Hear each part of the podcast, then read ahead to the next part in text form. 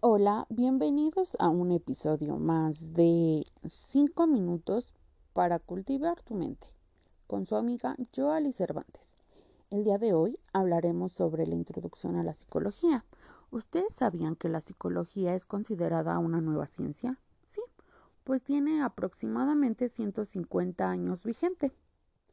También se considera una rama de la filosofía, pues tuvieron que pasar una serie de condiciones para que esto surgiera, y nace en un contexto donde se encontraba la filosofía moderna. Su fundador, el fisiólogo y psicólogo Wilhelm Wundt, abrió el primer laboratorio para la experimentación psicológica. La psicología es la ciencia que estudia la conducta y los procesos mentales. También tenemos los métodos psicológicos, que se clasifican en dos, de investigación y de intervención. El de investigación se utiliza para un mejor conocimiento de algún fenómeno.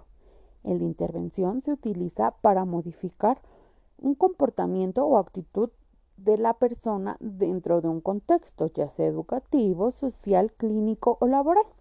Entre los métodos psicológicos se encuentra la observación, la entrevista, el método experimental, preexperimental, asociación libre, cuasi experimental, interpretación de los sueños psicofísicos, hipnosis, diálogo, encuesta de opinión y escala de actitud, psicometría o método proyectivo. También tenemos teorías y modelos psicológicos, como lo son el positivismo, que respalda el método científico, lo que se comprueba científicamente. Método experimental es la observación, el registro de las variables, debate de la ciencia. Cuando se trata un tema entre un grupo de personas con alta cualificación, el estructuralismo es una forma de organización en un sistema sociocultural. El lenguaje, el conjunto de los significados con los que interpretamos el mundo y nos relacionamos con él. El funcionalismo refleja las experiencias particulares de cada uno y no puede ser dividido para su análisis. El psicoanálisis se considera como una disciplina científica autónoma e independiente. El enfoque gestal se dedica al estudio de la percepción humana. El conductivismo es una parte de la psicología, la cual define la conducta que pueda tener un individuo. También es cuando se adquiere y no se nace con ella. Las bases biológicas de la conducta abordan los procesos comportamentales, cognitivos, afectivos y sociales de la conducta humana de una perspectiva psicológica también abarca aspectos como las bases evolutivas, genéticas o endocrinas. Ofrece una explicación biológica del por qué los seres humanos nos comportamos de ciertas formas. Parte de las bases biológicas de la conducta son la psicología fisiológica, sus antecedentes desde la fisiología, sistema nervioso y la evolución.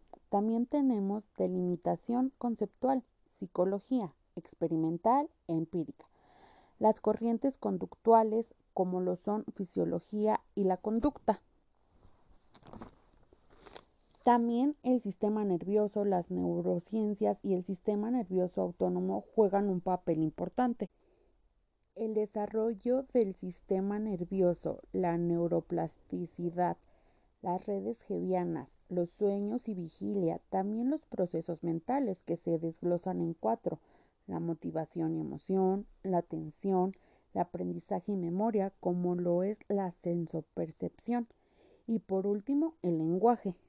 Las neurociencias con sus neurotransmisores, el cerebro y sus áreas cerebrales, los tipos de neuronas, unipolar, bipolar, multipolar, el sistema nervioso autónomo simpático y parasimpático. El primero estimula funciones autónomas y el segundo inhibe funciones autónomas, pero ambos tienen en común arcos reflejos. Bueno, esto ha sido todo por hoy. Nos vemos la próxima.